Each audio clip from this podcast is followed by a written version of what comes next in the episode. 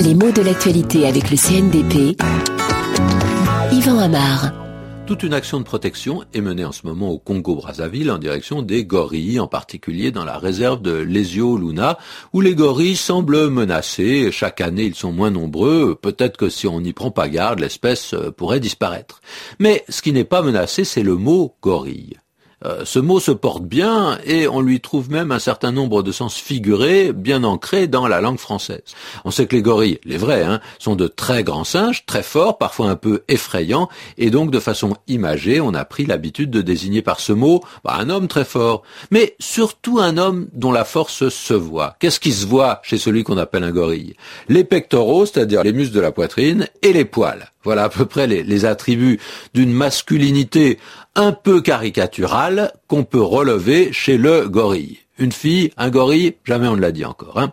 Mais c'est comme ça, par ce mot de gorille qu'on a pris l'habitude d'appeler les gardes du corps, c'est-à-dire les gens qui défendent des personnalités se sentant menacés ou bien par ceux qui les détestent et veulent leur mort, par exemple, c'est le cas euh, pour les hommes politiques, hein, ou parfois menacés par ceux qui les aiment trop. Et ça, ça peut être le cas pour des vedettes extrêmement connues dont les admirateurs ou admiratrices sont parfois un peu importuns. Alors, s'ils sont très riches et très célèbres, ils peuvent avoir un ou deux ou trois gorilles.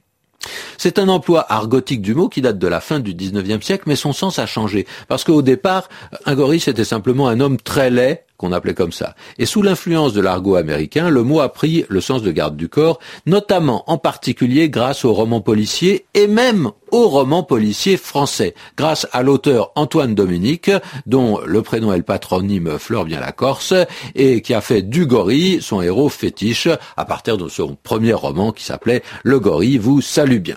Mais si le gorille brille par ses sens imagés, le singe, lui, le lui rend bien. Là aussi, on a des sens euh, figurés. Hein. Pendant longtemps, le singe a été utilisé comme un terme insultant pour dire un hypocrite, surtout d'ailleurs quand il s'agissait d'un homme d'église. Le singe, c'était le mauvais prêtre à une époque où la France était un pays extrêmement catholique. Et le sens était soutenu par un jeu de mots, un calembour, lequel, eh bien, on disait un saint Jean-Baptiste. Et on pouvait entendre ou bien Saint Jean-Baptiste, comme le saint, ou bien un singe baptiste, c'est-à-dire un singe, quelqu'un qui est très laid et peut-être animé de mauvaises intentions, et qui était recouvert, qui était habillé de cette très fine étoffe qu'est la baptiste. Donc ça voulait dire un hypocrite, bien entendu.